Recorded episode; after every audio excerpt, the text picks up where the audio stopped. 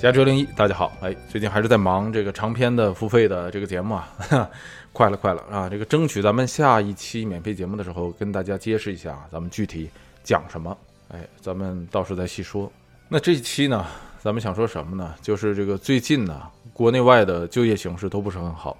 咱们说的是就业市场啊，非指这个经济本身。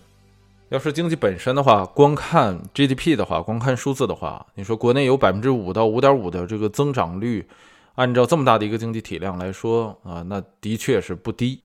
全球所有国家之中，说预期能够超过这个百分之五的，也就是中国和印度。印度能达到百分之六，据说今年呢，排在中国后面的就是印度尼西亚啊，大概能到百分之四点七。所以说，国内的经济增长率啊，虽然说外媒一直在唱衰，但是外媒唱衰都唱了几十年了。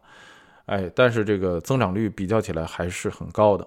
那美国的经济呢？虽然说呃到不了像中国和印度这么高啊，这个我看最新的数字啊，说预期是百分之一点六到百分之二之间。但是你别看它不高啊，这个股票啊，这美股啊和这个房地产呢，这上半年火的都不得了。咱们几个月前说完 AI 以后，你看那个科技股，凡是跟 AI 挂钩的、搭边的啊，都火的不得了啊，都变成了资本的宠儿。只要哪个 上市公司的 CEO 在季报的时候说一声说我们公司啊这个下半年的发展要跟 AI 相结合，怎么怎么着的，呵，你就看吧哈，第二天它的股票就蹭蹭往上涨。然后你再看美国的房地产市场，去年年末的时候都说啊美国的房地产市场要崩盘，啊结果你看也崩了半年了，到现在反倒涨上去了。所以你看，无论是中国也好，美国也好，你要单从数字上来讲的话，啊你能说经济不好吗？啊很难说嘛，是吧？你数字在这摆着呢。可是问题就在这儿，数字面上都不错，但就是就业市场疲软，的确是不好。我相信，其实大家咱们不用看统计数字的话，我相信每个人可能都能够感受得到。从去年年末开始到这个今年一整个上半年，大家可能身边总有一些朋友啊是失业的情况下在找工作，就光我认识的朋友里面就有不少啊，国内的也好，还是北美的啊这边的朋友也好。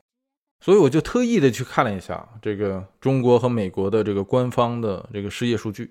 咱们先看国内的，我相信大家都看过这个数据了啊。不过咱们在这里再说一遍，这个数据啊是咱们国内的叫做国民经济综合统计司发布的。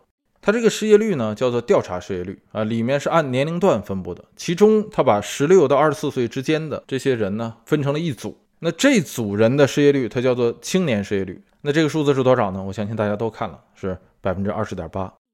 哎，为了不产生歧义，咱们在这里再强调一下。虽然很多位朋友都知道这个失业率是怎么算的呢？这个失业率啊，就是国际标准计算的时候啊，无论是中国也好，美国也好，都是不计算那些不找工作的人的。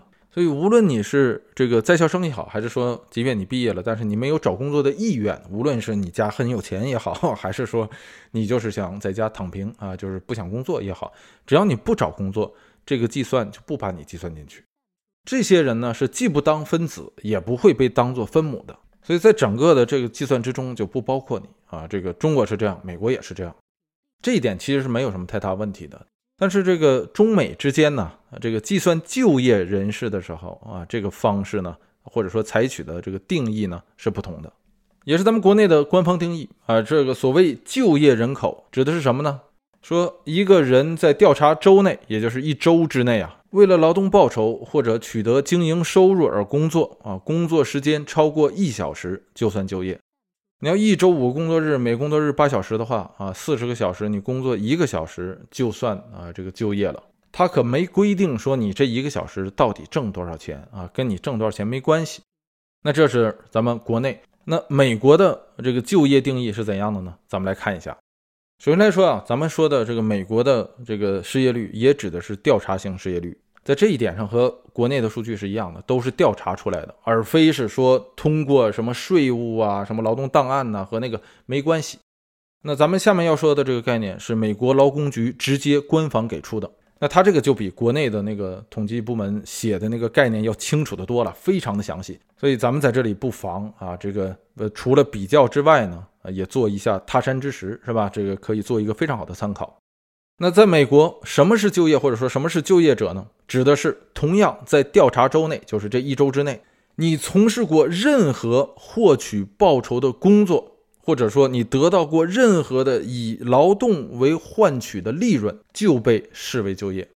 非常简洁，一句话定义。呃，后面还有例子，咱们待会儿再说。但是大家有没有看到这里面有没有提到时间？有没有提到什么一小时、一分钟，还是一秒钟，还是一整周？没有，他完全没有提到任何的时间。就是说，你只要在调查周内，你以劳动换取了报酬，就算就业。所以大家在这儿回头再看，如果按照国内的那个标准，说你一周呃至少得工作一个小时啊才算你就业的话，那大家都很聪明，你想是会比美国的这种定义啊计算的就业者多，还是比美国的这种定义计算的就业者少呢？你看这样比较的话，大家心里就有数了吧？那到这儿咱们再往下看，说美国的劳工统计局往下给出的那些具体的啊如何计算就业者的例子，如果在调查的这一周。啊，你有工作，但是你在休假；有工作，你患病了啊，你遇到育儿的问题了啊，你去休产假，或者是你去这个当老公的去陪产了，或者你照顾你的父母啊，你尽你的这个个人义务，或者你卷入了劳资纠纷，比方说你的企业暂时现在给不出你工资，或者是受恶劣的天气或者说自然条件影响，你没法工作。那以上的这些情况算作失业还是算作就业呢？算作就业。那除此之外呢？他还给了其他的可以被定义为啊这个就业者的例子，说呢一个小朋友啊不能算小朋友了，十六岁，他给他父母的农场做一些日常的杂物工作，比方说除个草、喂喂个马、放个羊啊、清理一下猪圈呐等等啊，每周大概要花十个小时的这个时间做这些工作。那这位十六岁的青年人算不算就业呢？算就业。第二个例子，一个全职太太家里有两个孩子，她不去工作，她照顾家庭，照顾孩子。她老公呢有一家做计算机软件业务的公司，她在周末的时候，这个全职太太帮助她老公处理一些她公司的业务。那这位全职太太算不算做就业者呢？啊，这个答案是同样算作就业者。大家要注意到这两个例子之中，这两个人啊，无论是那个十六岁的啊这个年轻人，还是这个家庭主妇全职的，他们都是不拿工资的。那个年轻人不会从他的父母那儿拿到工资。这个当全职太太的啊，这个女士也不会啊从她的丈夫那儿领到任何的薪水。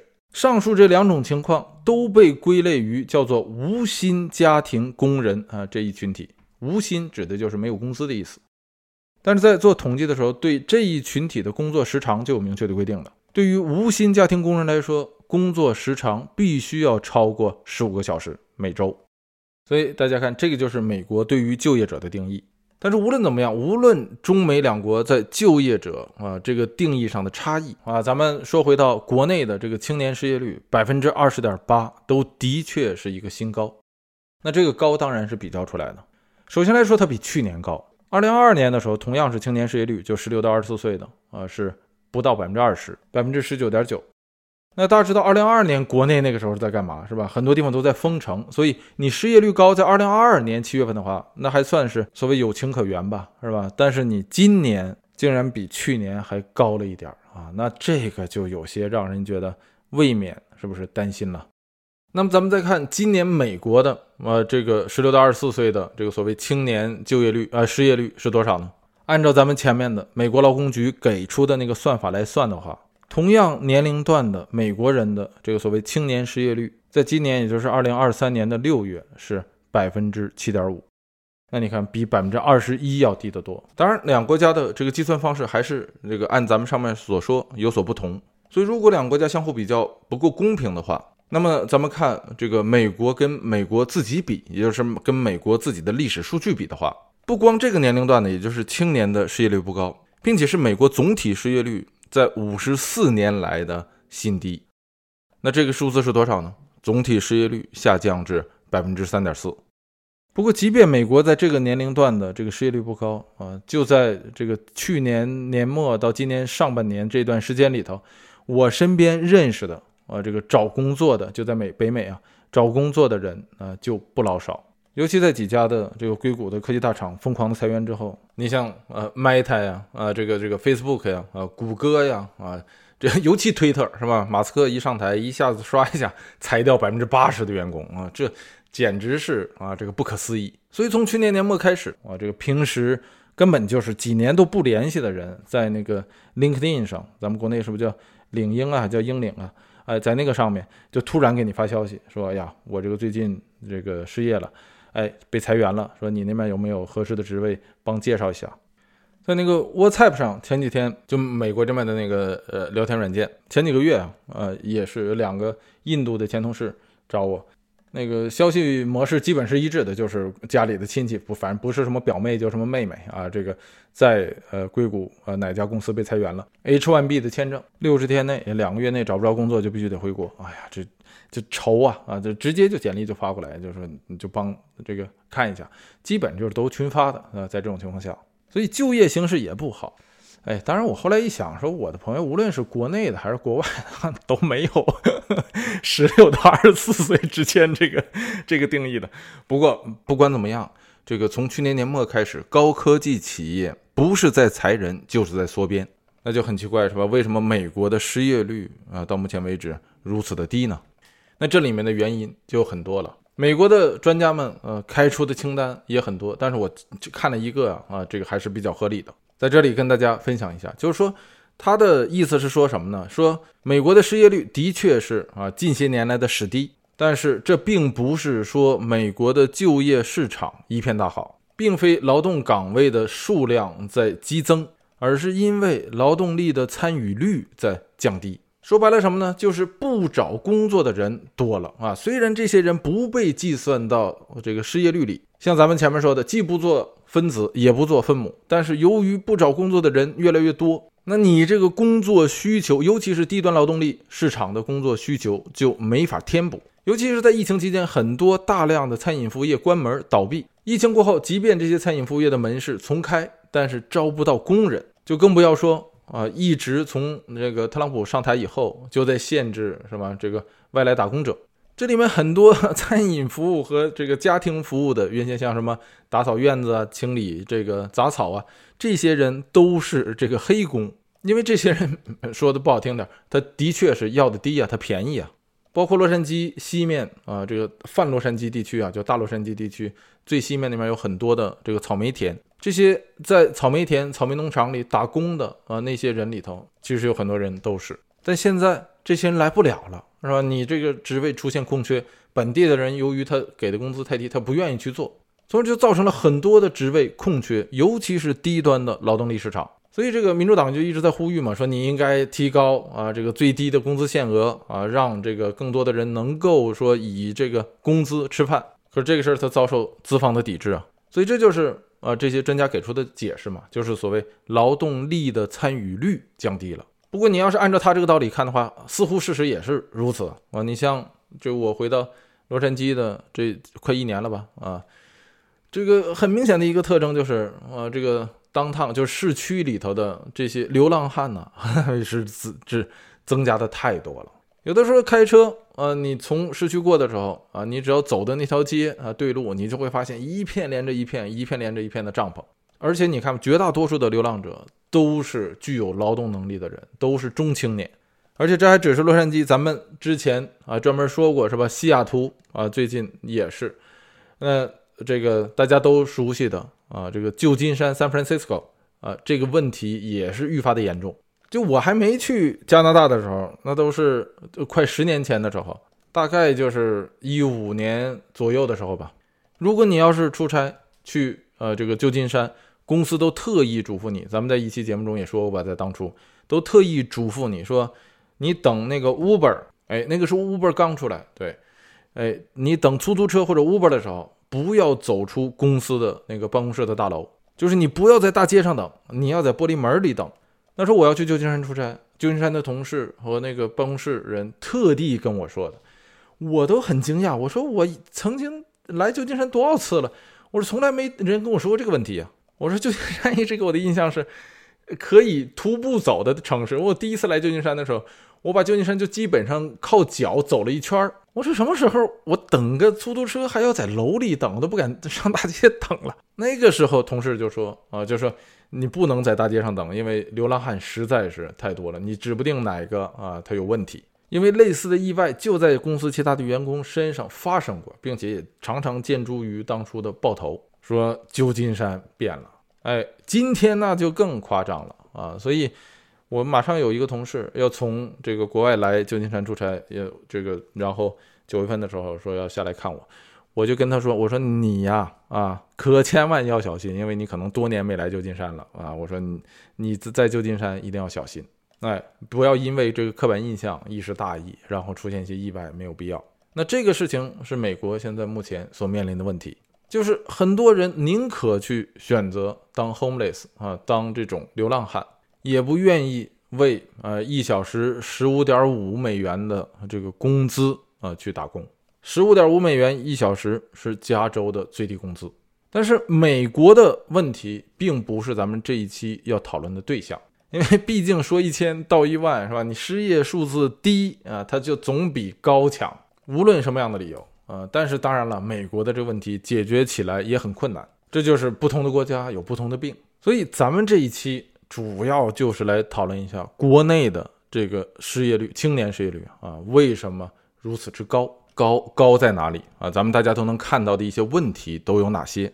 再加上这不是呃也算是刚刚的高考完毕嘛，有一批新的学生们啊要奔赴学校，那也意味着有一批新的劳动者呃要从学校进入到啊这个人才或者说劳动力市场了。我个人觉得啊，如果两者相比的话，就是高考和就业相比的话，同样是两道门槛，是吧？那就业要远远远远的难于啊，并且是重要于高考。只不过在咱们长久的这个教育的历史之中吧，啊，或者说教育的文化之中，对高考的这个所面临的挑战过于的渲染了。其实它真正的挑战是在后面。那更何况十六到二十四岁的朋友们，呃，是最年轻的劳动者。这一个岁数的人群呢，让人有着无比羡慕的年龄啊和这个经历，但是在这个劳动力市场之中，也有着最尴尬的处境。这个年龄啊，虽然是青年人最大的优势，但是同样也是他最大的劣势。为什么呢？那很显然嘛，是吧？就是他缺乏经验。而这种经验，咱们指的不光是说你技术层面上的经验，或者说你在学术和知识准备上的经验，它更多的是一种面对压力、面对人生中最大的挑战，也就是生存挑战的经验。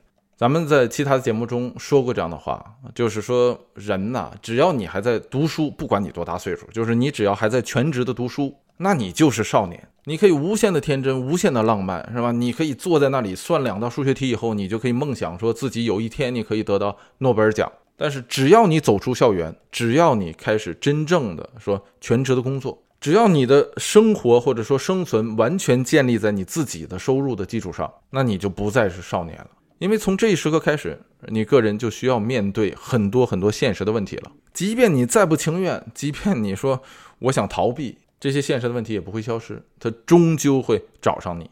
所以希望这一期能对真正的是吧，这个十六到二十四岁这样的青年人，你说为什么管这个定义叫青年呢？是吧？我总觉得我这才是青年。哎，不管怎么样吧，总之啊，希望对比我更青年的 朋友们有所帮助。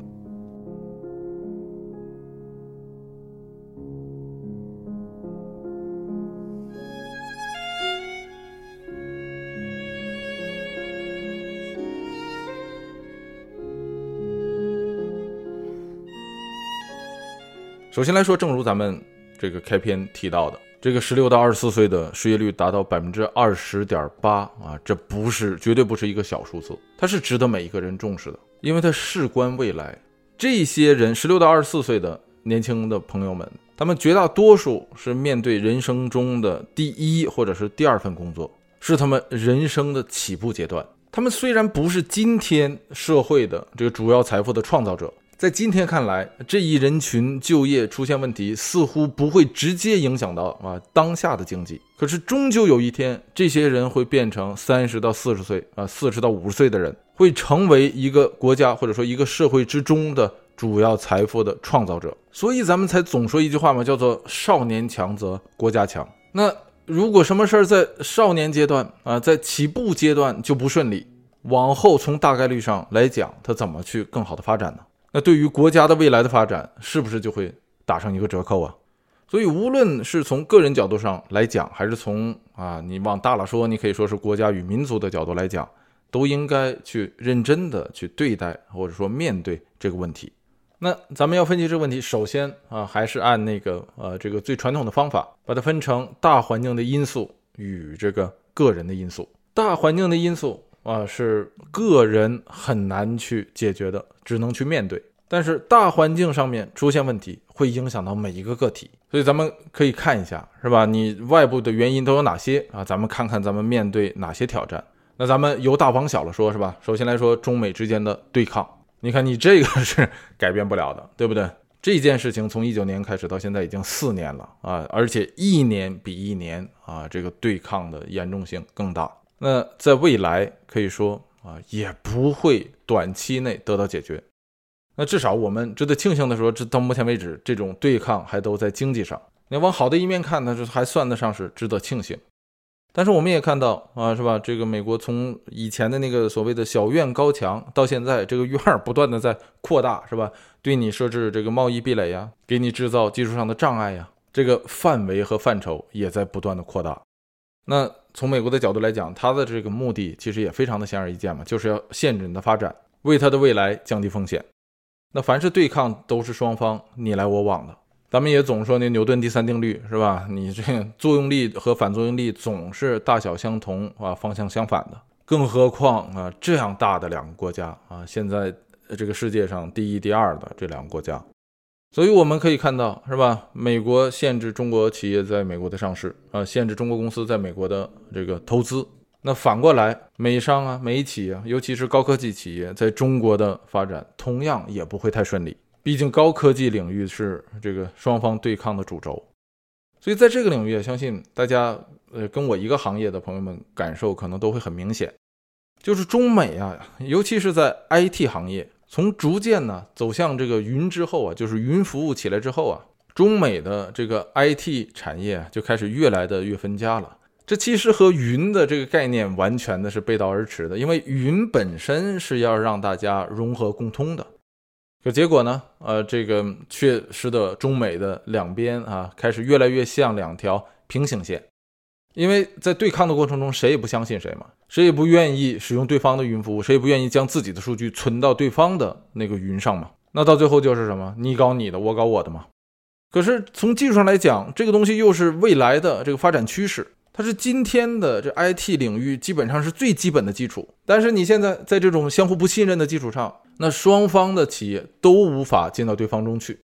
而从另一方面讲呢，从技术层面来讲，那咱不用说美国跟中国比了，就美国在全球在 IT 领域那都是最领先的，这个到目前为止都仍是事实嘛。那在这种对抗的情况下啊，相互不信任的情况下，在这样的一个 IT 软件领域以云服务为主的时代。美国的这些呃大所谓大厂们就根本无法再在这个中国大陆发展，所以在近些年来，我们可以看到，是吧？美国的软件服务行业在这个中国的这个设置的分布越来越少了，很多新兴的这方面的公司在中国内陆根本没有市场，也没有任何的办公室，最多也就是在香港设个办事处。所以这就是近些年来的是吧？曾经在北京啊、上海啊发展的，以前曾经都往往不错的那些美企，主要是 IT 领域的，这个规模啊都无法去扩大啊，有的甚至在缩小。那这一点上，从我很多的在以前在北京的啊这些前同事们，从他们的个人经历中都能够看到，相信大家也都能够感受得到。不过，如果硬掰扯的话，它也有好的一面，就是在这种美企的这个高科技领域进不来的情况下。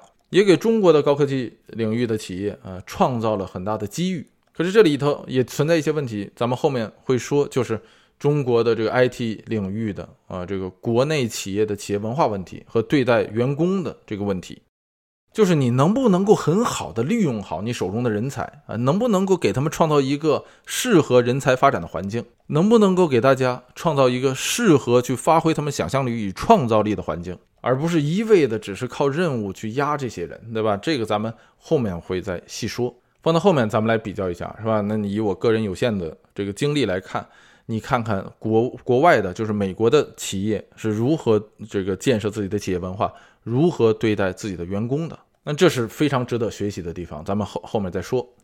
但是咱们同样退一步来讲的话，咱们就说，就算没有这个对抗。就算放开了，让你美企到啊这个美国的高科技领域企业到中国来这个设厂投资设立分部，在软件服务这个行业，当一切走向云端之后，即便你在当地设置办公室设置啊一个分部，那这个软件行业对当地所需的 IT 人才的这种需求也会越来越少，因为这就是云的一个好处，它就是将一切服务软件集中化管理了。曾经我要在当地留很多的这个支持人员，现在基本上不需要了，因为一切都集中化了。我可以在总部啊，或者说世界上任何一个地方进入到你当地的服务中去，出了什么问题，隔着十万八千里就可以解决。以前还有需要当地部署，现在连当地部署都不需要了。从呃这个物理层到数据层到应用层，全部都在云上。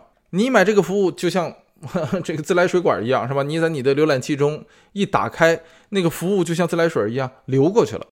所以在这种发展的趋势的情况下，对当地的啊这个技术人员的需求就越来越少了。所以这就是为什么早在十多年前，在还没有啊这个呃这个所谓云之前，在这个领域内啊，就是 IT 领域内，你要是跨国出差去异地出差，那是常事儿，动不动就要去呃这个当地的不不一定是哪个国家，你要去做部署，然后给当地的人员做培训，有的时候甚至要培训呃客户。你你现在不需要了，现在基本上这样的出出差越来越少了。就更不要说啊，说现在说一切都可以怎么样？呃，视频化是吧？大家开个会，然后在网上我给你演示一遍，就齐活了是吧？非常简单。业务角度上来讲，趋于标准化；软件角度上啊和服务角度上来讲，趋于傻瓜化是吧？你业务标准化了以后，所有的东西拿一套服务我就可以解决你。对于以前所谓的那个二次开发的需求越来越少。服务使用起来也很简单啊，就就几个按钮，然后告诉你说这个怎么拽，那个怎么拽，那个怎么点，这个怎么点。有的甚至拿鼠标可以解决一切问题。那在这样的发展趋势下，我还是说那句话，你 IT 呃这个行业对基础型人才的需求就是会越来越少。举个最简单例子是吧？DBA 以前在这个领域内多火的一个行业啊，是吧？动不动是我要去考个 DBA 证，乱七八糟什么之类的啊，大厂还出那种证。搁现在你看谁还动不动说我我是 DBA 呀？因为数据库也都在云上了嘛，也就不需要你当地再设立一个所谓的啊 DBA 数据库管理员去调试你那些最基本的数据库的软硬参数了嘛，是吧？你 现在都叫什么数据工程师，你只要管理好你的数据就可以了，就简单多了呀。所以还是说那个高科技的总体趋势就是集中化、标准化。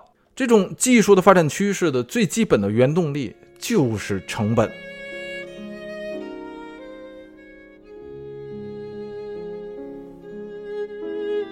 哎，话说回来，这就是什么中美对抗之中，是吧？美国的高科技企业到中国的这种设厂啊、设立分部越来越少了。同时，IT 产业的这种发展趋势对人员的就业环境吧，或者说就业的机遇也会产生冲击。哎，那与之相比，反倒有意思的事儿是什么呢？就是在生产制造业啊，它那个发展趋势，呃，反倒和这个 IT 产业是有点相反的。以前是完全集中化的，是吧？哪儿的成本最低，哪儿的生产效率最高，哪儿的人员最熟练，哪儿的港口最好啊，运输最方便。那我生产这个东西，我就在哪儿设厂。然后这儿就是我的生产中心，我所有的产品都从这儿产，因为这样的话才能最大的降低我的成本嘛。哎，可是这个事儿呢，自打啊这个中美对抗开始，美国在高喊一个口号叫什么呀？叫做什么去风险化，呼吁啊像这样的工厂是吧？你应该要么就都搬出来啊从中国，要么你就是在其他的地方也要设点啊，比方说东南亚地区，菲律宾呢、越南呢等等。那与此同时，大家也都看到了，是吧？西方的媒体一直一路啊在唱衰中国经济，即便你有五点五左右的啊这样的这个 GDP 的增长率啊，他还告诉你说这是不行的，这是疲弱，这是疲软。你那边是百分之一、百分之二，他不说，他说你这百分之五点五太少啊？为什么？去降低呃大家对中国经济的信心嘛？因为不可否认的是，信心是对经济的一个重要的支柱。他这样的一路唱衰你是吧？你使得很多想去中国投资的人。犹豫了是吧？很多在中国有资本的人也犹豫了。那你流入的少，流出开始增多，那不就会对中国的就业产生问题吗？那先不用说，如果就业产生问题，经济的链条就会断。咱们就说，如果最基本的生产制造业、金融服务业以及其他的一切产业啊出现萎缩，那就更会影响到咱们前面说的呃这个所谓 IT 的这个高科技产业了。这个道理其实大家都懂，就是 IT 产业它不可能独立存在呀。因为说白了，IT 是为业务服务的。如果你的业务需求减少，那 IT 需求必然也会减少。如果你没有一个非常健康的生产制造业，那你哪来的企业资源管理这样的业务需求？你自然也就不需要这种企业资源管理系统，你也不需要什么咱们前面说的在线的大型的数据库，既不需要啊产业链的生产自动化管理，也不需要啊这个市场与销售的自动化管理，更不需要人员的规划与管理系统。你甚至连报表啊自动化你都不需要。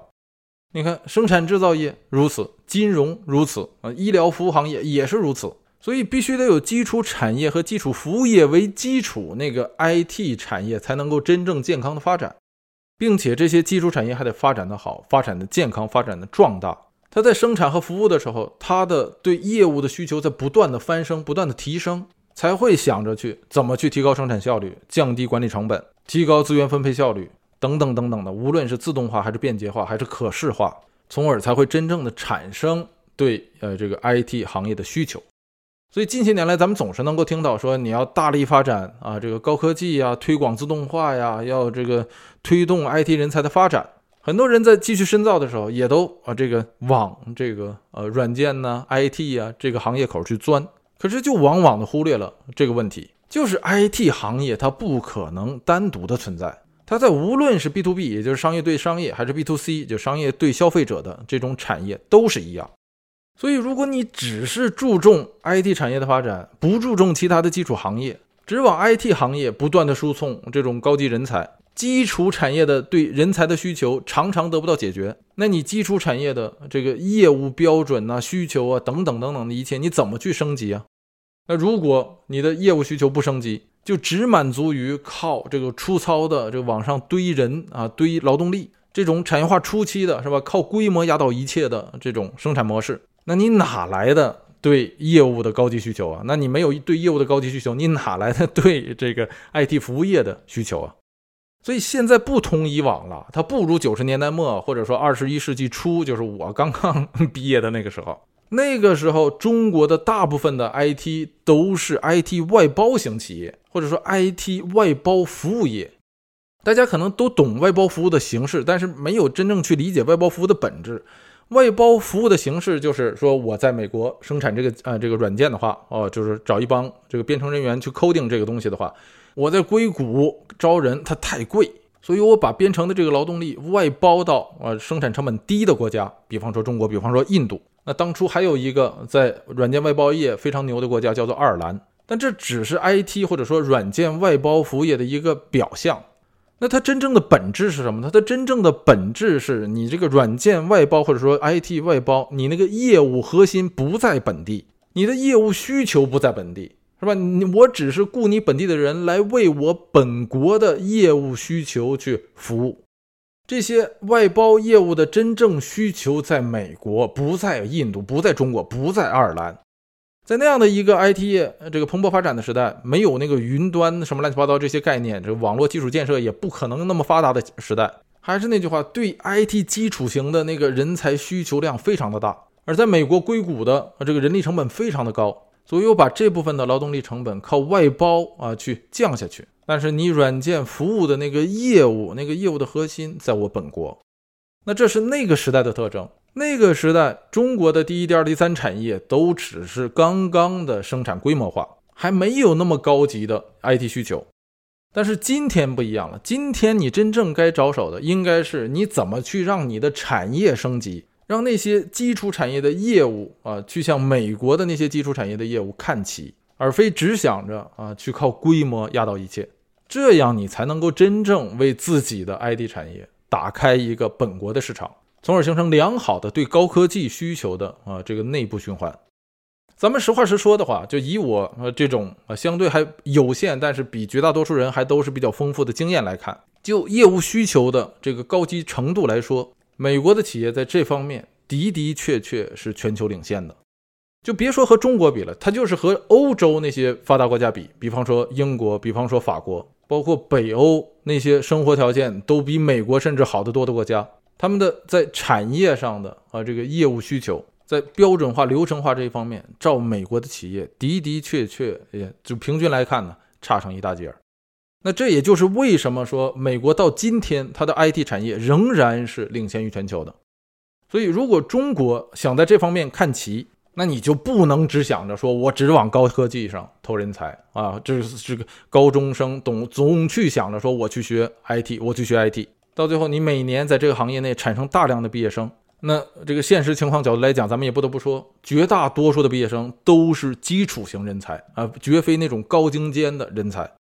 然后由于上述的原因，你基础的 IT 产业又发展不起来，而 IT 的高级型产业又被那几大公司垄断。那在中美竞争的这样的情况下，IT 外包从美国来的这样的项目在中国落地的也越来越少。科技的发展本身又在自我驱动，那你这些基础的 IT 型的人才怎么去消化呢？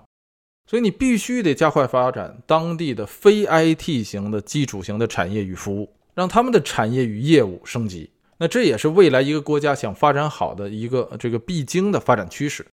同样的道理，就是你如果真正是业内的这个行家的话，很多人并不看好印度，就是因为它的 IT 产业的发展就近乎是百分之一百的完全依赖于国外的业务需求，它百分之九十的。IT 人员都是在给国外的公司打工，本国的技术产业在 IT 业务上需求很少。那如果咱们前面说的那个未来的发展趋势，IT 业的是集中化啊，这个呃这个未来的目标或者说它的未来是确定的话，那像印度这样的国家，它自身的生产制造业以及服务业就本身就很弱。等到有那么一天，IT 行业发展出新的开发模式，就是在开发的过程中，我不再需要往上堆叠大量的 man hour 或者说人时了，那你的。外包产业链不就一下断了吗？这就像十多年前的时候啊，如果大家看好莱坞电影啊，常常有这样的镜头，就是在电影中会出现心理医生，一般是心理医生，他拿一个录音棒啊，那个录音棒随时随地给自己的一些呃这个想法录音，比方说什么第几号病人平时总以为自己是蘑菇啊，就类似这样的这个镜头，相信大家都看到过，很常见啊，在一些电影之中。他这个心理医生录完以后的这个录音，在以前呢，他要整理成文字怎么办呢？在那个时候，他需要人工去这个转译的。那人工转译，在美国人工成本多贵呀，是吧？所以他会把这个录音发到海外，发一般是发到印度，因为印度受过高等教育的人基本都会英文嘛，啊，他的这个人力成本又非常的低，所以叫印度那面海外去转译。那这就是一个很典型的外包服务嘛。是吧？但现在这个外包服务还有吗？它就没了嘛，因为机器就可以直接转移了。那你这条外包产业链不就断了吗？所以大家应该相信，就随着技术的不断发展，这样的外包产业会越来越少。比方说像 AI 以及最近的这种 AI 服务的出现，那下一个死的很可能就是大批量的呃外包到印度的呼叫中心。所以这就是咱们要说的，你不能够只重视在高科技行业内的啊这个 IT 产业的发展，而不重视其他行业的那些业务的翻身。这个道理其实也很简单，大家都懂啊。咱们在这里也就不多废话。那说完了这一点之后，咱们往下要说一下，就是国内的在就业环境中所存在的一些典型并且是显著的问题。看看有哪些很多本来是不合理的地方，在今天却成为了一个人们的共识，而也正是因为这些显著又典型的问题，也会影响到不只是个人的就业啊，更是企业自身的发展。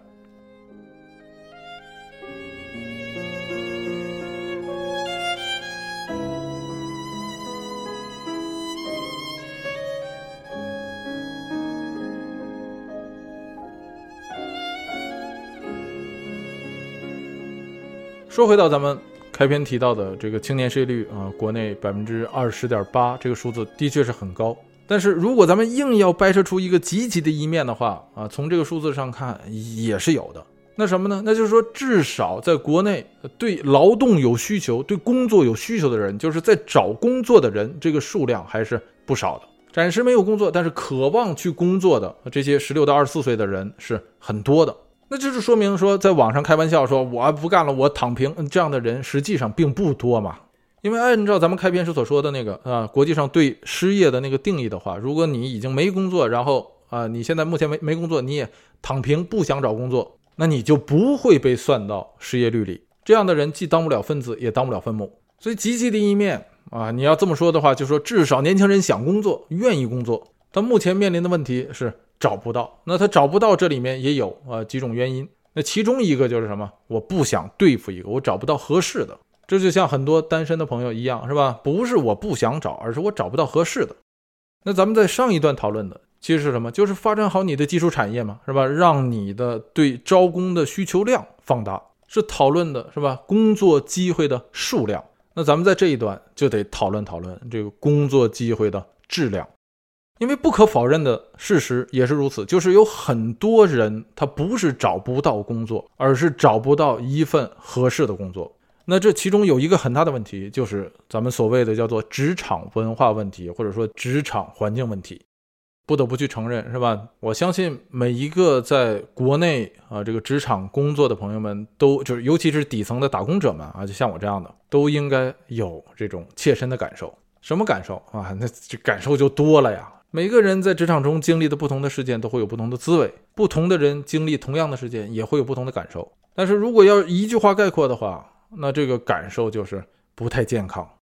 这个健康问题是不可否认的。如果要是你去否认健康的问题，那纯粹是什么自欺欺人。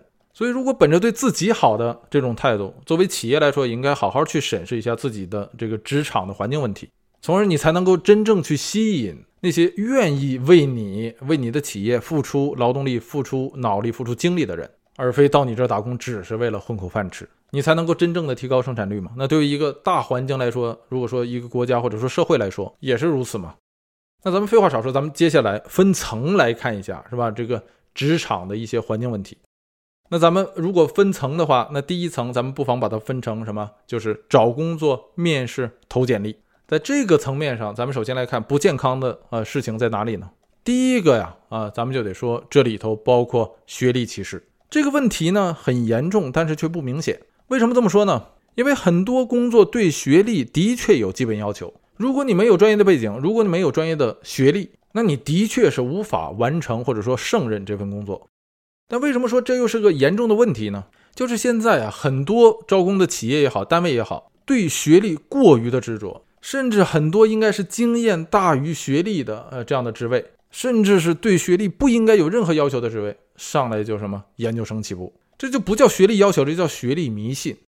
先不说你真的用不用得上人家的那个学术水平。就说你一个普通的岗位，你就要求研究生学历。如果真的有人来申请，那这样的人在这个最基本的人力资源的这个专业术语上叫做什么呀？叫做 over qualified，就是你质量超标。对于这样的情况，咱们的文化概念中也有一句话叫做“你杀鸡用牛刀”。那你试想，一个呃这个打工者，他的能力远远超远超于你的岗位需求，那这样的人就算去申请你开放的这个职位。那这说明什么呀？那说明他是对目前情况的一种妥协呀，在他自己看来，这是一种屈就啊。那他这样的人怎么可能在你这个岗位上干得长久呢？你要是他，你也不愿意啊，是吧？一旦有更好的机会，那我就走了嘛。所以，超出你职位需求啊，这个质量过高的这些人，先不说他能不能够在你这儿踏踏实实的干下去，就算是他在你这工作的这段期间里，他也无法甘心情愿的在这个职位上去发挥他真正的价值。所以就相当于什么呢？你招了个研究生的学历，结果这哥们儿是吧？他只用他自己能力的百分之四十在你这个岗位上运转。那这样的情况是既浪费这个人自己的生命，也浪费了这个用人单位在这个岗位上的业务。这样的初级岗位与高级人才的组合是无法产生出你预期的价值的。所以不要搞学历迷信那一套。那如果整个社会全部都这样学历迷信，还会出现一个什么问题呢？就是对高校资源的浪费。大家常常看到这样的情况，就是很多职场里的人去高等学府重新洗一遍啊，把自己的本科刷成这个研究生学历，有的时候甚至去刷一个 MBA，然后出来去当一个敲门砖，去敲那些根本自己的这些所学的东西用不上的职位。这样的情况太常见了。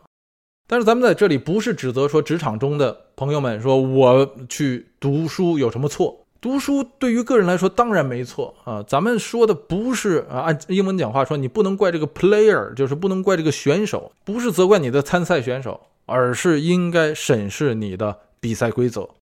你现在的比赛规则，在绝大多数的职场招聘的时候，你就是比谁学历高，标谁学历高，是吧？不是比呃说谁有真正的那个能力和真正的那个实操的经验。那你就不能怪每个人都去飙学历去，因为对于比赛选手来说，他只能去按照这个规则去比赛，对于他来说也很无奈啊。所以这就是学历迷信的害处啊！就更不要说啊，你真正去学校里洗一圈，你还未必真能学到什么。我认识的一些朋友是吧，去什么这高校北京的啊，去混一个 MBA 的学历也好，混一个什么的这样的学历也好，一聊说你真正学到什么了？没学到什么，那写那个论文，我就我说实在的，我说那都不叫论文。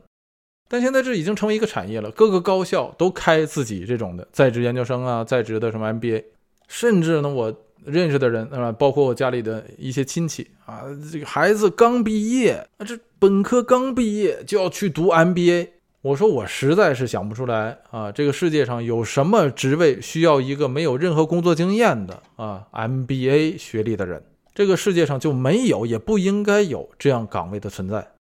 可是你看，这样的人不在少数。咱们在这里说的也不只仅仅是一个个例，可是就是一个目前的呃很严重的现实的职场问题，那就是由于学历迷信而造成的学历歧视。可是如果咱们说到啊这个歧视的问题，那就不光是只有学历的歧视了，是吧？或者说学历的迷信了，还有什么呀？那就多了呀。比方说年龄歧视，比方说性别歧视，比方说地域歧视。这些都是在职场中最常见的歧视的表现形式。那咱们先看年龄歧视，但是第一个咱们得说啊，年龄歧视这个问题在哪儿都有，不光是咱们国内，在美国也有。我有一个朋友，也是我的老同事之一，他今年已经六十多岁了。前几年在一个老东家那儿被裁员了，这老哥啊找了整整一年的工作找不到。最后呢，他都跟我说，他说我都想去花店啊打个工了，去那儿给人剪剪花什么的，因为他特别喜欢植物。还真到他的呃家附近的一个花店去问了一下，但后来发现，在花店打工他也打不了，为什么呀？因为他得搬那些花啊，那花都很沉，成箱成箱的。他那个六十来岁的人了嘛，毕竟这个腿脚，人老不以筋骨为能嘛。所以他一看，他说这我也干不了，就还接着找啊，终于在一年多一点之后才找到下一份工作。他的技术能力呀也好，业务能力也好，在这个行业内应该是很出众的。可是他为什么找了这么长时间呢？你按他自己讲话，他自己都知道。他说：“你这毕竟这岁数在这儿嘛。美国的简历上啊，就是你投简历的时候是不写年龄的，你你不应该写，也不要求你写。但是就算你不写，你的本科什么时候读的，是吧？你是什么时候上的大学？你第一份工作是什么时候？你往回倒推也能倒推出来吗？”他就总跟我开玩笑，他说我参加第一份工作的时候你还没出生呢，所以你投简历了之后，人对方单位的人事一看就能够看出来，那必然就会考虑一下嘛。所以咱们说年龄歧视这个问题在哪儿都有，可是这个问题的本质在于这儿，就是这个年龄歧视它是一个普遍的，甚至是被公认了的一套潜规则，还是以个例为主的小概率事件。我觉得在国内的这个职场，呃，这个招聘的时候啊，已经发展成一条啊，就是咱们前面说的这种大家公认的潜规则了。甚至招工单位，呃，在招聘一些对年龄不应该有需求的岗位上，也会在上面写上，是吧？要求三十岁以下或者三十五岁以下啊这样的一个年龄限制。那这是绝对不应该的。这种不应该，不是说说你是违反了劳动法这样的不应该。而是说，这样的年龄歧视会最终造成你这个企业，甚至是你整个行业发展的不健康。咱们不否认说，在一些行业上年龄限制啊应该有，比方说你当兵是吧？你你没那就再征兵，一般也都是十八岁以上，四十岁以下。咱们在讲中东往事的时候也说过是吧？中东战争以色列征兵的时候也是十八到四十五岁，你四十五岁以上的你不用上战场修城墙去，挖壕沟修掩体啊，不用去扛枪。但是绝大多数的工作岗位和年龄有什么关系啊？你的岗位需求，你的职位需求，如果说非常的忙，如果说你需要甚至是昼夜颠倒，或者对体力上有需求，那你在上面注明就好了呀。你在工作需求上写好，你这个工作强度有多大？那一个年龄稍大的人，他有丰富的经验，他见过足够多的案例，他又觉得自己能够承受得了，你为什么不让他做呀？你上来就搞这一刀切，你最后是不是太简单粗暴了？那这个事儿就很奇怪，因为年龄稍微大一点的人，尤其是啊结了婚有孩子的人，这些人都非常的稳定，而且愿意去付出，因为他得养家呀，得养孩子啊，并且工作时间十年以上的人，基本上都很清楚自己喜欢做什么，不喜欢做什么，自己擅长做什么，不擅长做什么，对自己的那个斤两，按俗话讲就掂量的比较足了。他要真的说愿意来做你这件事情，你们面试的过程中又谈得很好。那这样的人反倒是应该可以在你的企业里或者在你的工作岗位上可以发挥的最好的效能啊，所以我实在是不太理解国内的这种职场的啊所谓年龄限制。这种年龄上的歧视。我跟我的很多朋友们在国内的都聊过这件事情，他们也都觉得啊百思不得其解。因为我的朋友们岁数都是 都是至少三十五岁以上了，所以大家都觉得啊这这事儿很奇怪啊很有感触。而这种年龄限制有的时候不光是对这个年龄呃这个三十五岁以上他有歧视，有的时候他对呃太年轻的人也有歧视。就在在咱们以前的那个节目中，好像是短节目中说过这样的例子。我的一个亲身的经历，我还在北京工作的时候，我要招一个啊这个做基础工作的一个技术型人员，挑来挑去面了很多人，我觉得其中一个最好，拿去给我的老板一看，哦，老板上来第一句话说：“哟，这是个九零后啊，九零后我不想要。”哎，不过大家就听出来了是吧？我是这那时候是那是多久以前的事儿了？九零后现在都已经三十多了。哎，这个人九零年的。我这很奇怪，我说这跟年龄有什么关系？他这个基础的技术型人员，这个人技术到位、踏实肯干，有良好的工作和学习态度，这是最重要的。你要什么九零后、八零后？你要什么自行车啊？非常奇怪，是吧？就说不行。到最后面过来面过去，又面了很多人啊，最后他自己都想不中。到最后说行啊，那他就是那九零后吧。哎，他还挺对付啊。结果你看人家招进来之后，所有的人都喜欢，都觉得说这个人做得好。所以咱们说，你不要搞年龄歧视，是吧？你就看你的职位到底需要什么样的人，跟着你的需求走。那同样，性别歧视也是如此，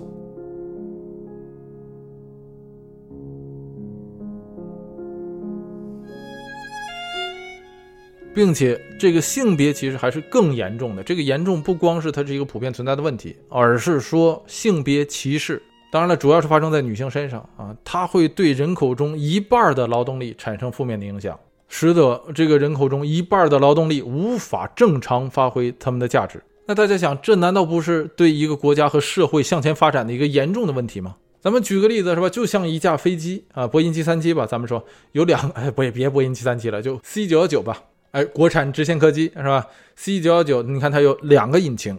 这架飞机有两个引擎，如果它其中一个引擎只能发挥一半的功效，那你说这架飞机能飞得稳定吗？能飞得远吗？所以性别歧视是职场招工中的一个最大的问题，也是最常见的一个问题。虽然说性别歧视不光是只有女性受歧视，男性有的时候也会啊，但是主要发生是发生在女性身上。针对男性的性别歧视有，但绝大多数是个例，咱们在这就不用抬杠着那么说了。而针对女性的性别歧视，在啊咱们的职场中相对来说还是比较严重的。当然了，这个不可否认的说，在整个东亚的地区啊，是吧？你包括中国呀，包括韩国，包括日本啊，在这个问题上都存在着不同程度的严重性。但是咱们不能够因为说做的比日本强，比韩国甚至有的时候还强一点，咱们就说咱们这就啊好了。因为在东亚国家现在也都开始在反省这个问题。你比方说啊，那个日本。当初那个安倍还没被枪毙，不是枪毙，那个还没死的时候，就当首相的时候，安倍推出来一个什么安倍经济学嘛？大家都知道，安倍经济学要解决什么问题？就是日本的劳动力不足的问题。在这其中，它有一项是什么？就是要鼓励日本女性多多出来就业啊，无论是这个结了婚的还是没结婚的。因为他劳动力不足嘛，是吧？你光靠男的他不够啊。与其在日本开放外国人移民，去打破日本的这种比较相对保守的，让更多的外来打工者能够顺利加入日本啊，成为日本人，成为日本国籍的这样的这种传统政策，与其去吸纳更多的外国人，把他们变成日本人，那还不如去啊，是吧？去解放日本现有的那些被禁锢的劳动力。这样更加的直接呀，啊，并且也对他的文化是吧，本国文化不会产生更大的冲击，因为日本女性嘛，这长久以来的他们的这个传统就是待在家里嘛。我在洛杉矶这儿有一个朋友，他是日本的第一代移民，他刚其实刚过来没多久，他在这个 NASA 工作，他和他老婆都是日本非常好的大学毕业的，哎，他在那么好的地方工作啊，他老婆在家待着，那那当然了，他是比较传统的日本人。但是如果说大家都这样的话，那你这个女性的劳动力不就解放不出来吗？全被关在家里了吗？所以安倍当初嘛，是吧？他就是呼吁说你们都应该走出来。那你怎么让他们走出来？那不就得是改变日本的那种职场歧视女性的习惯吗？给日本女性创造更健康的竞争环境和职场环境吗？所以咱们才说东亚国家呀，像日本这种传统的歧视女性的国家，他都会注意到这样的问题了。那咱们国内就更应该做到了。更何况在国内是吧，也没有那么根深蒂固的传统，尤其在四九年之后，是吧？咱们的口号一直喊的是什么女性能顶半边天，所以这个意思就是说什么呢？对于中国来说，这个问题要比日本对待这个问题更容易被打破，更容易被解决，也更容易达成社会的共识。那在这个问题上，的确有很多的用人单位或者说啊当老板的会找借口，说你看，说我招一个女生是吧？然后她生孩子了，她她生孩子一下离开半年，我怎么办？我这个岗位不就没人了吗？那我这活不就歇了吗？那这个事情在呃这个欧美是怎么解决的呢？尤其在这个美国和加拿大是怎么解决的呢？美国和加拿大呢解决方法大概是一致的，因为加拿大有这个非常完善的社保体系。在加拿大，女性休产假的话，那个普遍来说，用人单位是不给不做那个经济负担的，直接转入社会保险体系，然后政府给他发钱。那由于公司不再付给你钱了，公司就有这个钱去雇一个合同工，呃，打一个这个十二个月的短工的这样的合同工来顶替你。这样的话，你去安心休假是吧？等你回来了，这个人再走。那这也是让很多美国人艳羡的地方，因为美国没有统一的产假产假系统啊，没有很好的社保，所以美国在这个低端产业也有着非常严重的歧视女性的问题。但是在这个高端产业，尤其是高科技产业啊，像硅谷的基本上所有的 IT 公司啊，这种高科技公司对待这样的问题呢，相对来说呢就没有那么宽松，但也都有相应的商业保险系统，只是这个公司付出的这个钱要多一点。在你休产假的时候，这个商业保险负担绝大部分，然后公司能找一个合同工去找一个合同工来代替你，找不了啊，那公司内部找一个人去顶替你，去代理你的职位，的确会造成说人员的紧张，有的时候，但是公司会用这样的福利树立一个很好的口碑，树立一个自己的品牌，不光能更好的吸引外部的人才，更使得你公司内部的人在工作起来安心，同时对男性员工也好。是吧？因为男性他也休产假呀，啊，陪产嘛。你像啊，我所在的公司就规定嘛，男性可以得到和女性一样的产假时长，只要你愿意休啊，你可以去休。但是美国人一般都比较拼命的啊，你别说男的了，很多女性我认识的啊，这个生孩子就在家休俩月，哎，然后就那样还没事总是用手机回邮件呢。但是终归你这个政策在这摆着啊，这个员工的心里就比较安。这就像马斯洛理论一样，是吧？人只有在这个最基本的那个安全需求得到解决的时候，才能够发挥出它最大的价值。更何况很多女性的个人能力，我说实话，我我见过的就不在少数，她们的个人能力非常的强，工作效率也非常的高。就算他们偶尔是吧休个产假，都比很多不休产假的男性那个产出要多，工作量要大。再者说，一个人一辈子能生几个孩子，是吧？尤其高科技、受过高等教育的女性，有的时候有很多你让她生，她都不愿意生的。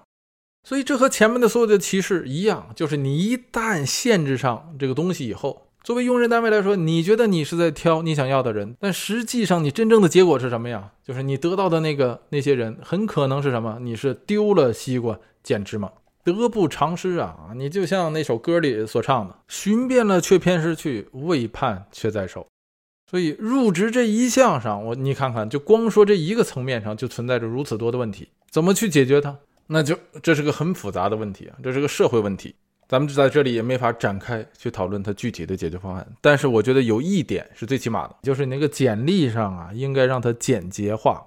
跟你用人单位没关的信息，不要去在简历上收集。比方说什么，呃，什么时候出生的啊？哪年出生的？是男是女？甚至我看有上面写身高，呃，跟那有什么关系？还要求贴照片啊？好嘛，你这是办理身份证呢，还是申请工作呢？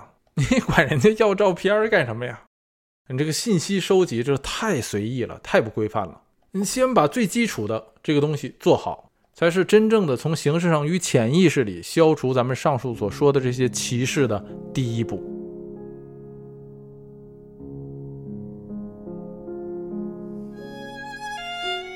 哎，那这个层面上的事儿啊，咱们也不用多说，相信大家都有感触。解决方案也在那里啊，真正的问题就在于你做还是不做，愿不愿意去解决。那往下一个层面呢，就是真正的在工作的这个环境里的问题。那在这个层面上，那我觉得第一个问题，大家都在批判多年了，但却是在一年比一年严重的这个问题，就是无节制甚至是强制加班的问题。那这是大家这都听了腻的啊，什么九九六啊、零零七。但是大家不要误会啊，咱们在这里谈的不是加班本身，因为加班对于一个劳动者来说，无论在哪儿都很难避免。尤其是高科技企业啊，加班这件事情是基本上避免不了的。无论是美国的企业、加拿大的企业，还是欧洲的企业。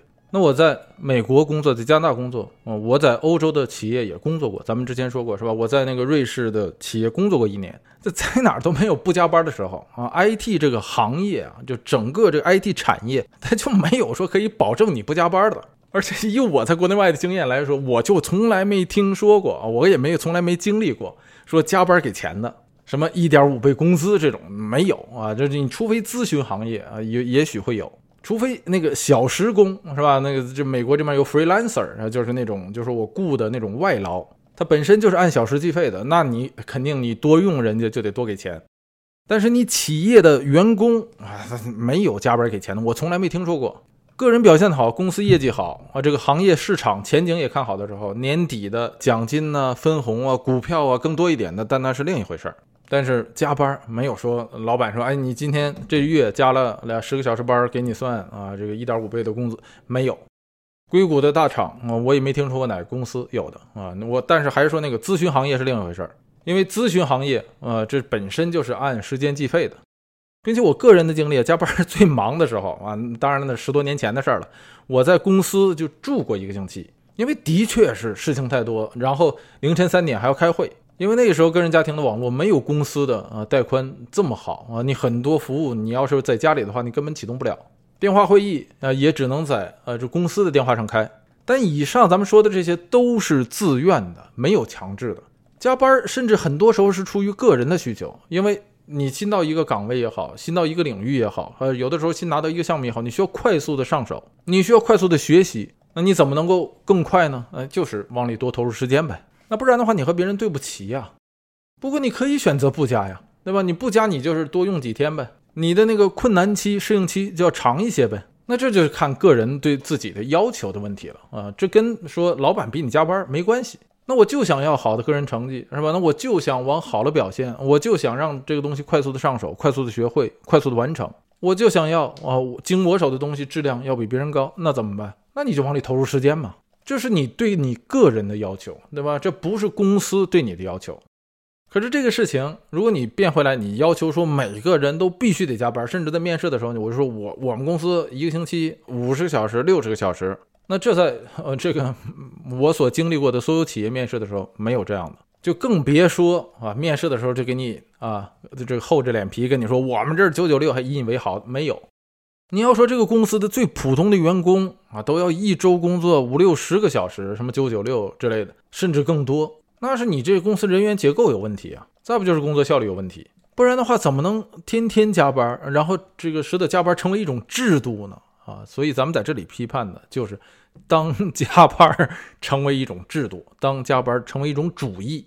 当啊，这个公司的老总，然后在年会的时候跟你说，我们就要呼吁九九六零零七，让年轻人讲啊，奉献，以公司为家，等等等等，这都是啊。我说句实在的，别说你给多少钱是吧，就是跟钱没关系。你要是真有钱啊，你多雇几个人，就像还是说那句话，你搬个冰箱，你合着不可能让一个人搬呢？体力劳动如此，脑力劳动也是一样。如果你让你的脑力工作的员工是吧，整天忙的脚打后脑勺。那他们都没有停下来思考的时间，那他怎么能够有好的主意呢？怎么能够有好的创意呢？就整天满足于瞎忙嘛，是不是？更何况现在有的地方有的这个所谓领导啊，把加班当成一种管理制度，动不动啊让有事没事的人周六日都来加个班。我认识的就有些朋友的公司就是这样。那我说你这是加班还是放羊啊？加班还要搞集体主义啊？啊，那这不是太荒诞了吗？所以这就要说到啊，很给很多当这个领导的朋友们说到，这个真的是没必要把任务拆分好，布置合理的任务啊，给合适的人啊，在这个可完成的时间内完成。那不能逮着卡嘛，就想挤出万金油来。所以所谓这个加班主义是吧？加班制度化和咱们前面说的那个产业的那个升级也有关系。因为现在的很多啊，所谓当领导的或者企业老板的那个思想，还停留在那个规模化的啊，比规模的哎那个层次上，没有跳出那个说人多力量大的那个就这种最初级的想法，没有创新的能力，没有创新的思路，只想着一味的往上堆叠数字，靠着这个数字靠量取胜，这是绝对不可取的。哎，加班的事情，我相信每个人都有感受哦。其实你无论是员工还是领导都是一样。但是咱们在这里既然提到领导了，那咱们就进入到下一个层次，就是在企业文化中这个领导的这个作用。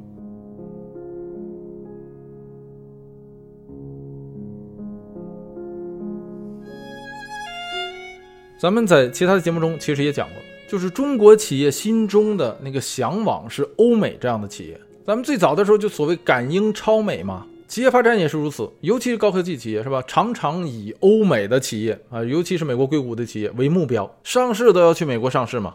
但是真正往往执行下去的时候，企业制度和企业文化却走的是日韩的风范儿，这是很奇怪，是不是？这日韩什么风范儿啊？就是企业的官大一级是吧？能压死人。企业人员组织结构树形感特别严重，见到领导恨不得点头哈腰，是吧？脑袋跟屁股一个水平线。下班前，那领导不走，你怎么能走呢？日韩企业常常是这样，是吧？领导不光能够这个管理员工在上班时的时间，下班了以后，你还得跟领导出去喝酒啊，去这个哎社交，去应酬。部门的领导俨然就好像一个呃这个家族的家长一样。日韩企业啊是这样。欧美企业不是这样，欧美企业的人员管理是很扁平的，尤其在高科技行业。你去硅谷的随便一个公司办公室看，你看那个 VP 啊，就是副总裁啊，很多都是没有办公室的，就坐在普通员工旁边，两个人的那个隔断一模一样，甚至有的时候他那个位置还没有普通员工的好呢。啊，普通员工靠窗，他还不靠呢。那这和传统企业不一样。你要说银行啊，你要说一些这个传统的制造业，那这样级别的人是有办公室的。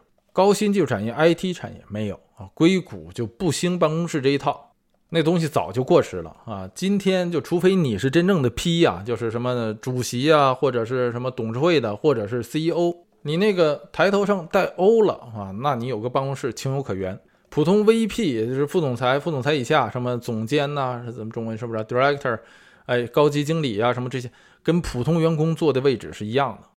平时开会制定目标、制定决策，听你的，具体怎么执行你也管不着。底下的人会出主意，说这个东西应该具体怎么执行，我给你出计划，你起我出计划，你来审批，你批了我来执行，剩的事儿不用你管，剩下的事情你就定时定点听红绿灯汇报就可以了。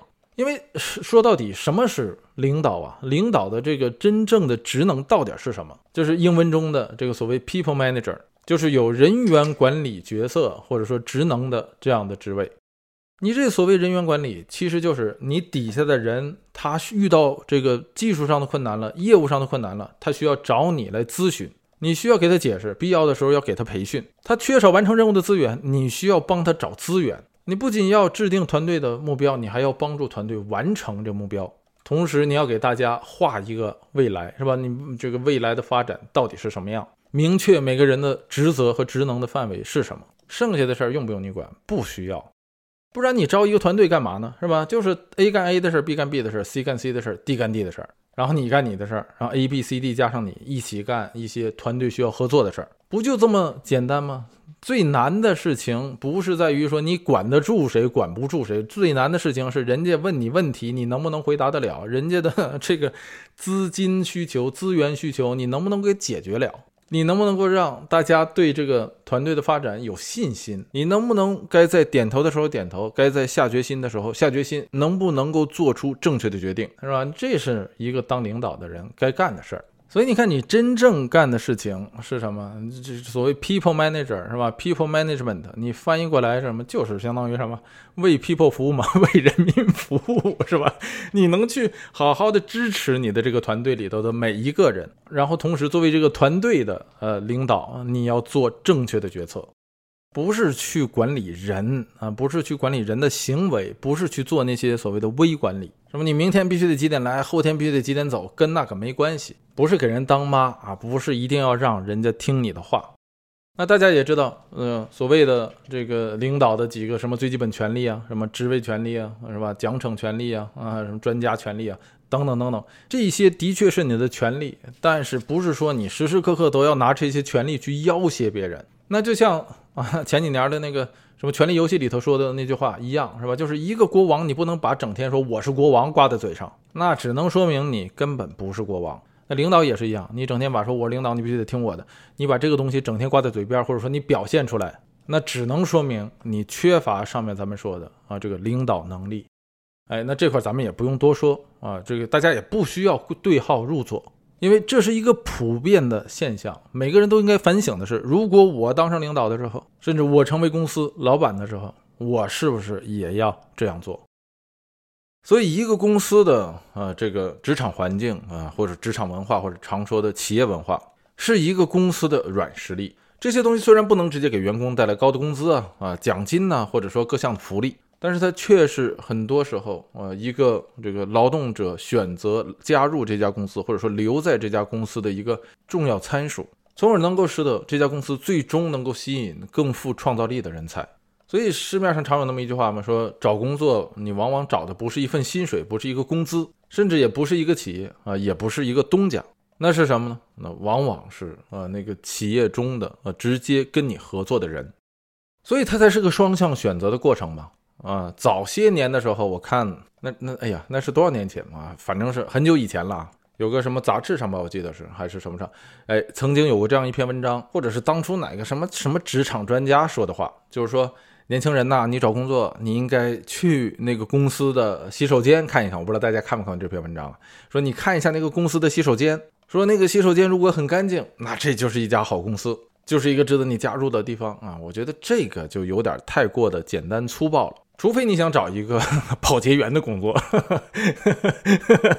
要不然，要不然的话，你说你关心那个洗手间呃是否整洁、是否干净，然后以此来衡量说这份工作值不值得你做，你这个就乍听起来很有道理，但实际上就有些牵强了。因为你不是坐在厕所里办公，是不是？你更何况你硅谷很多创新型的公司就在一个车库里。你像谷歌起家就是一个车库，那你要照那么说的话，你得错过多少发家致富的机会啊！如果你真的要看一家公司具体的这个实力怎么样，你也要看它的发展潜力、未来的前景。有很多公司是吧？你那洗手间干净的很，在住在非常好的呃那个写字楼里。结果没两年是吧，轰然倒塌了啊！这整个公司不复存在了。这样的事情在今天啊，竞争环境非常激烈的这个商场上是非常常见的事情。所以你要看这还真不如看说？给你多少钱看工资呢？看数呢？但是还是说那句话呀，工资啊啊，这个钱呢是吧？它只要没有上到另一个层次，它不会给你带来在工作上绝对的满足感。那咱们也一向啊，这个不支持说有些人是吧，可能就为了一点点钱啊，可能就是一个尾数上的变动，就着急跳槽啊，换工作，然后去怎么样，这些都是不可取的。所以咱们才说，在双向选择的这个过程中，你首先要看说这份工作是不是你想愿意做的工作，是不是你愿意呃在上面投时间、投精力。去为之努力，从而发展你个人，使得你个人在职业路径上能够继续向你要去的那个方向前进的这样的一份工作。那在这样的前提上，要看面试你的这些人适不适合与你一同工作，你适不适合在他们的这样的一个人的环境中工作。所以这才是很多人说的嘛，就是找工作其实是找那些呃与你一同工作的人。那反过来说也是一样，是吧？你什么样的领导，你就会可能会招上来什么样的人，呃，建设出来什么样的团队。所以你这个当 people manager 的人啊有问题，那这个团队的啊所谓战斗力也好，创造力也好，工作效率也好，都会出现问题。